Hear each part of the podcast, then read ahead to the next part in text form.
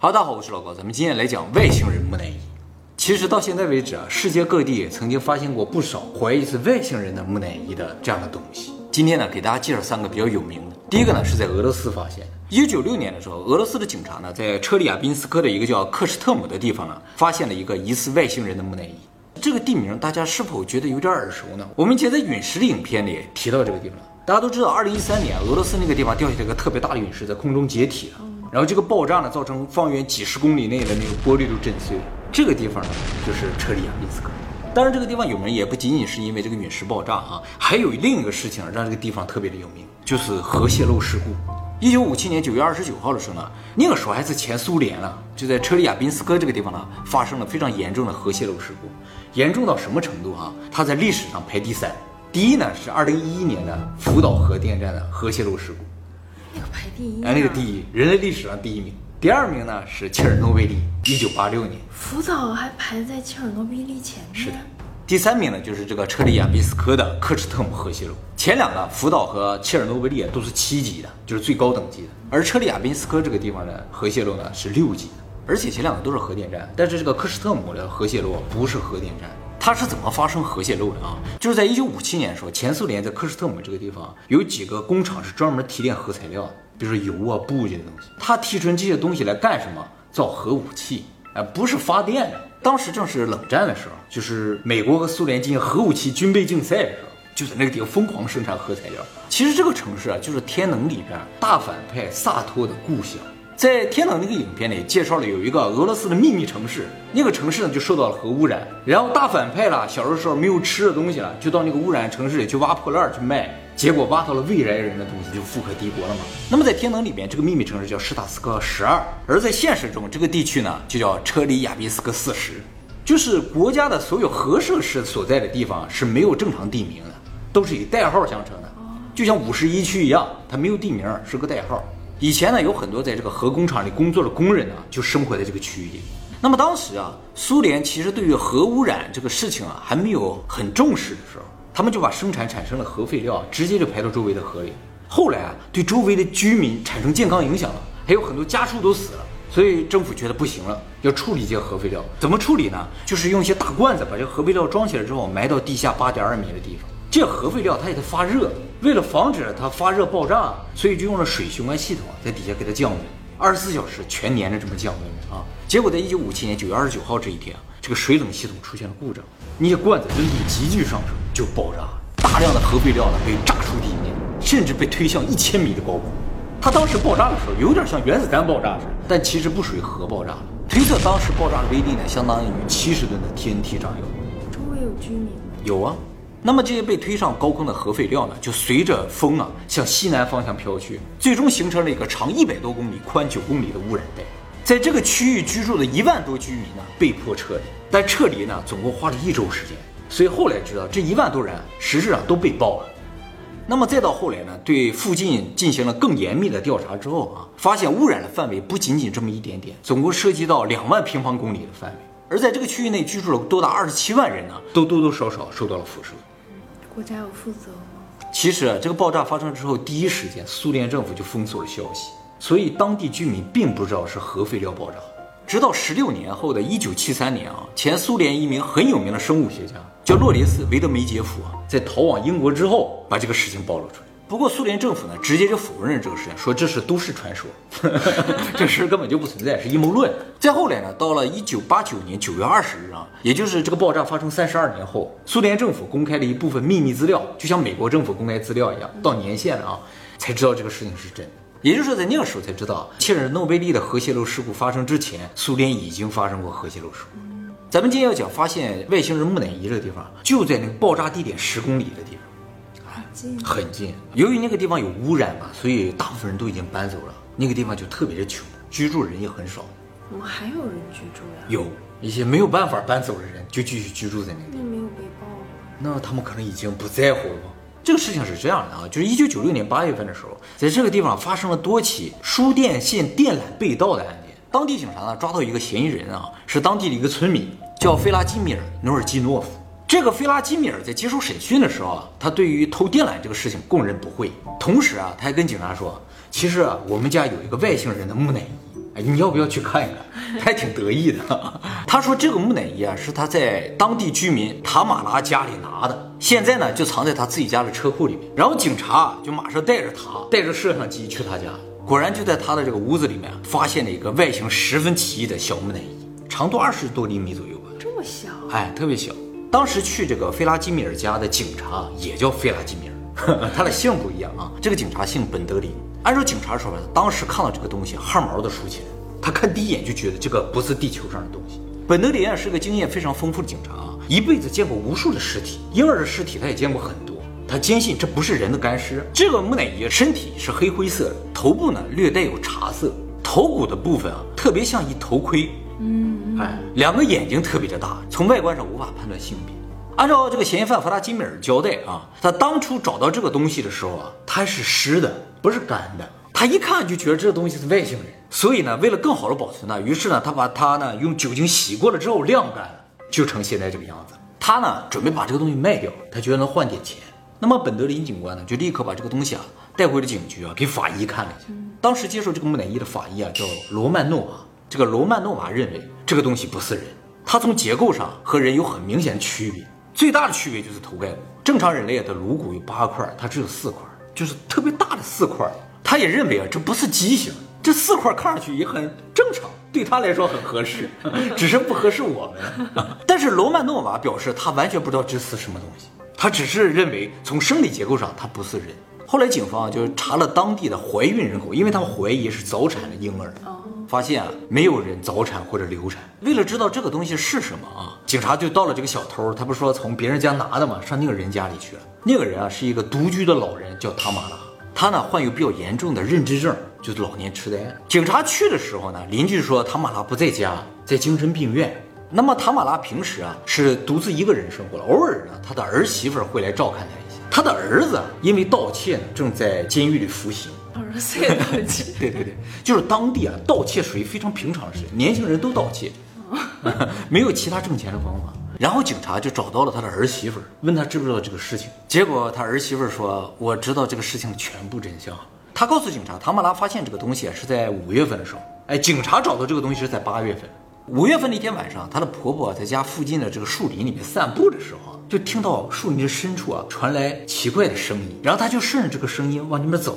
结果在树枝底下发现了这个东西，当时还是活的，活的，就她发出这个声音。她的婆婆当时认为啊，这是一个弃婴，于是立刻用自己的围巾把它包裹起来带回家。回家之后啊，她就打电话给她儿媳，说我今天捡到了个弃婴。但是你知道她有老年痴呆症，她儿媳妇不太相信，所以当天晚上就没去。第二天早上去了，去到家里一看这个东西，给她儿媳妇吓一跳。她儿媳妇看到这个东西，第一眼也认为这绝对不是地球上的东西。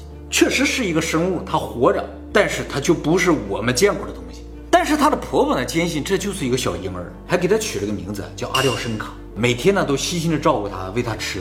她儿媳妇为什么觉得这个东西不是人呢？她儿媳妇给出几个理由，第一个，看上去它就不像人的那个形啊，你像有点像外星人一样，就是它整个身体是黑灰色的，皮肤是黑灰色，不是我们正常皮肤的颜色。还有呢，就是它有牙，这么小个东西它有牙，就像它正常就这么大。不过，人类社会里边也偶尔极为特殊情况出现婴儿一生出来有牙的，哎，就在母胎里面就长出牙的啊。以前说是不太吉利这种象征啊，现在说倒也没有了，只是极个别、极个别会出现这种情况。这个小家伙嘴里都是牙，他母亲喂他吃的，他也吃。但是呢，不是正常在那像人在那嚼，就吞，不停的都往里吞，不停往里吞，为什么都吃？而且呢，他儿媳妇还说啊，这个小家伙啊，好像不断的想表达自己，想跟他们说点什么，但是说出来的声音啊，就像在吹哨一样，不是小婴儿的哭，也不是什么，就是哨的声音。他儿媳妇看到这个吓人的东西啊，她也不想管，其实她本身也没有太想管她的婆婆，所以就走了，就再也没敢来了。她婆婆就照顾这个小婴儿，照顾了两个月，都活得挺好的。但是有一天啊，这个唐马拉在外面说是病情突然恶化，被人送到了精神病院。哦，从那之后他就一直住在精神病院。他就跟精神病院的人说：“我家里有个小婴儿，你们帮我去看一看。”没有人照顾的，结果精神病院的人都认为他有老年痴呆症，认为他在瞎说，就没人搭理这个事情。而他的儿媳妇知道他婆婆进了精神病院，都是好几天之后了。然后呢，他的儿媳妇就和他儿媳妇的朋友，就是一开始抓那个小偷。那是他的朋友呀，就是 那确实是他儿媳妇儿老公也是小偷，他儿媳妇儿朋友也是小偷，那确实是拿过来的，而不是偷的。不是不是偷的啊。但是警察一开始觉得他就是偷的，上那找赃物去了，你知道？那么就和他这个朋友啊，两个人就到了他婆婆家，发现这个东西已经死了，嗯，活活饿死的，是饿死他。一点行为能力都没有。也不用钱，就跟那躺着。然后他这个朋友啊，就觉得这肯定是外星人，就把他带走了，准备卖钱呢啊。那么后来呢，警方就把这个东西拿去化验了，化验结果证明啊，这个东西身体上的组织啊，确实是生物体的组织，不是塑料，也不是什么其他的东西，骨骼也是正常的骨骼，不是木头。可是那个地方不都被核辐射了吗？那个地方生出来的畸形儿是不是就不大一样？警察一开始也这么想的，但是当地的妇产医生，就是见过很多早产儿、流产儿还有畸形儿的医生，都说他们从来没见过这种东西，感觉它不是畸形，它是整体就是另一种东西，呃，是这样一种感觉。那么验证这个事情的唯一方法就是 DNA 检测。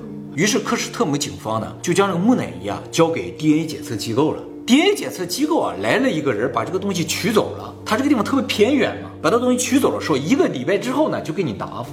结果啊等了一个月也没有答复。于是警方就打电话去问，结果对面 DNA 检测机构给警方一个令警方匪夷所思的回答，就是 DNA 检测中心说啊，他们派了个人去取这个东西，在取回的路上遇到了 UFO，这个 UFO 把这个东西抢走了 所以他们也没有这个东西。那怎么当时不说？这个 DNA 检测机构就说，这个东西被抢走之后，他们就报了警，报了联邦警察，就是俄罗斯也有联邦警察，有点像 FBI 一样。这个科什特姆的警方是地方警察。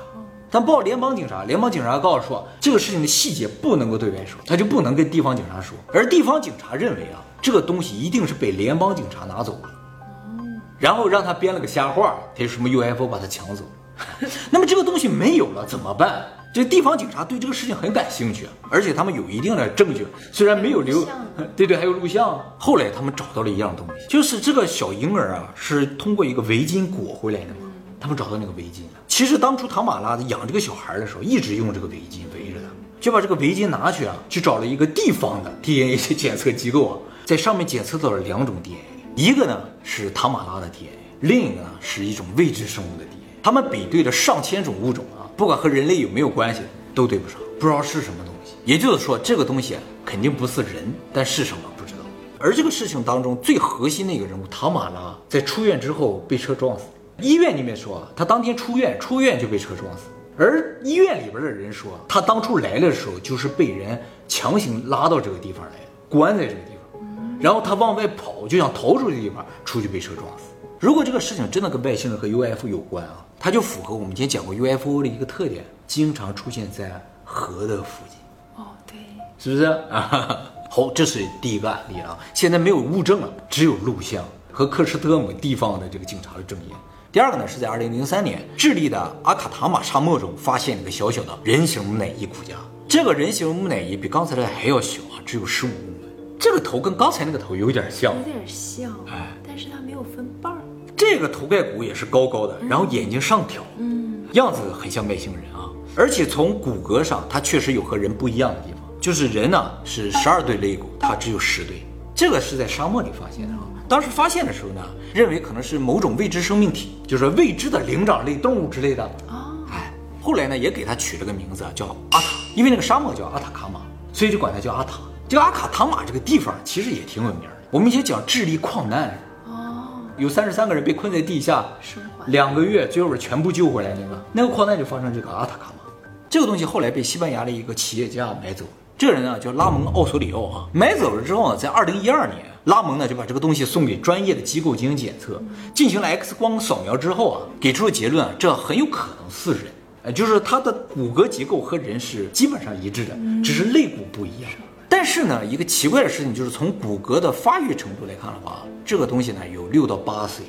那么为了更精准的测定这个东西究竟是什么啊，拉姆呢就把这个东西送到了斯坦福大学，然后斯坦福大学对这个东西进行了长达五年的各种检测，终于呢在二零一八年三月二十二日啊给出了一个结论，就说这个东西啊应该是人，而且是女性。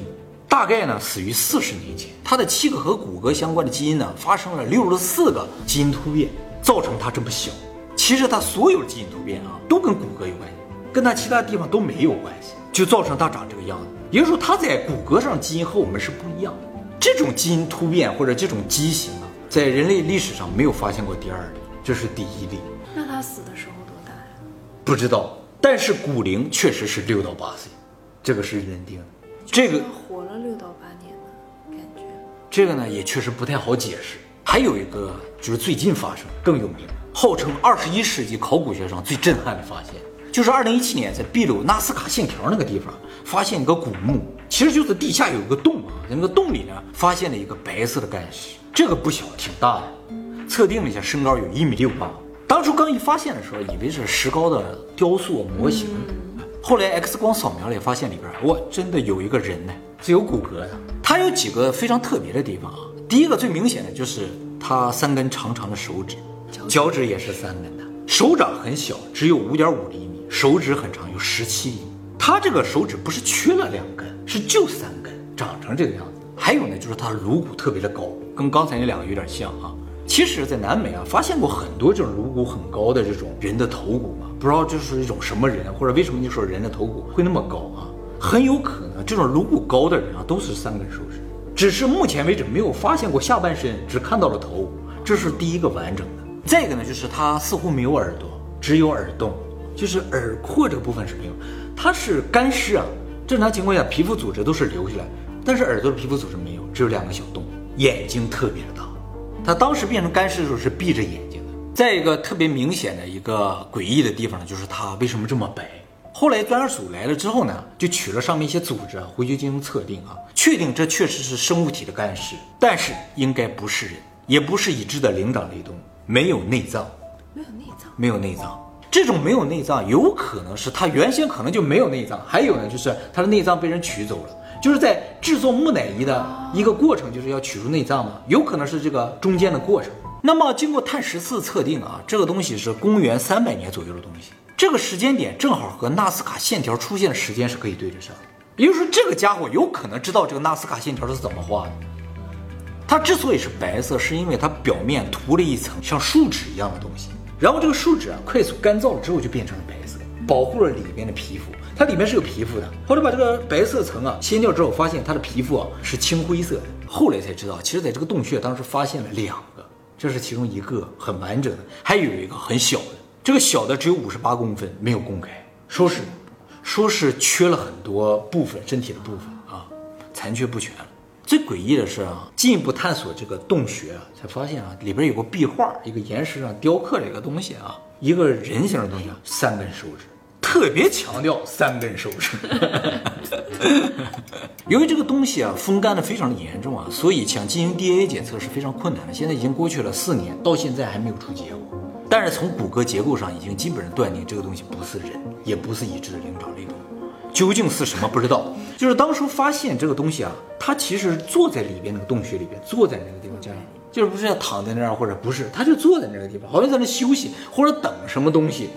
冲着天看着的，可是它的内脏已经没了呀，啊，内脏没了，涂上了那种树脂，树脂，嗯，有可能是当时人就给这种外星生物做的这个墓穴之类的，告诉后人他不一样，就怕你看错了，就怕你看错了，真的就这样。这个呢，就是现在发现的最接近于外星人木乃伊的一个东西，在南美发现。我感觉好多壁画上。有这种三根手啊，对对对，其实，在那个纳斯卡那个地方，秘鲁那个地方，他们原先有一些，就是讲古代神或者什么东西的一些壁画，上面都是三根手指。真的就是三分熟不是简笔画。